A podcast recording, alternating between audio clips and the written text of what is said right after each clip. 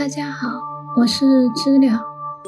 今天我们继续第六十七节《保命全脚论》。皇帝问：“我遇到如此患者，心中会乱而迷惑，无从识治，病情愈演愈烈。若百姓知晓，必以为我是极不能之贼，其如何是好呢？”岐伯回答：“人的生命受制在天地之间，天阳地阴相合而生成人。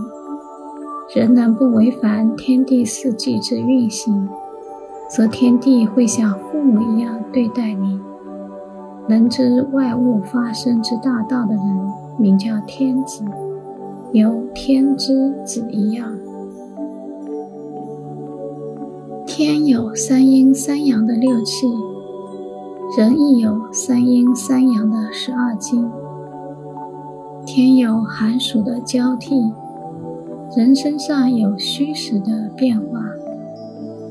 能够经历天地阴阳之变化而生存者，乃因不违反四季之变化法则。人能知十二经脉之理法者。则不会任何邪说影响理智的判断。能知自然中八风的变化，阴阳五行的互相关系，属于虚实的消长情形，随心所欲的施用针法，不会有误差。这都得依靠了解透彻于自然法则与人体关系。从而明察秋毫，用心体悟，方可做到的。皇帝问：人体内有形可见的运化过程，绝不出阴阳的范畴。天阳地阴之相合，分为中央与八方，名为九也。分别受四季之影响，月有盈亏。日有长短，天地万物不可胜数，但其根本所在仍在虚实。请扼要为我说明虚实补泻之理。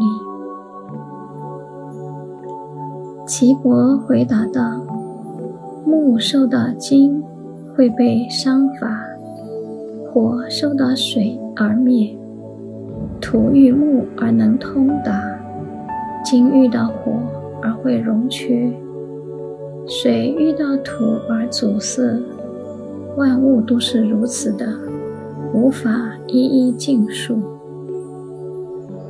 针法可公布给天下的有五种，今人民居盛世，只知如何暖衣保食，对于此类学术已无法尽知了。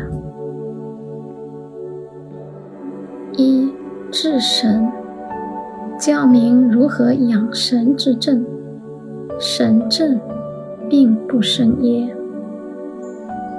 二知养生，教民如何养生，使本强病邪不入业。三知毒药为真，教民运用药物的正确法则。四、制真实小大，制作针灸器材是有一定的规格。五、知复查血气之诊，教民如何诊断五脏六腑气血之变化。以上无法能确实建立，人人都知何时当先用何法。观今是之。次法，但知虚正用补法，使满者用泻法，人人都仅止于此。如果知顺应天，则地必随之更动，和顺之速如实落地，响声随起一样。真法之立竿见影在此。道中本无鬼神之分，只是它是一贯的，从未改变过的。好，感谢收听，我们很快再见。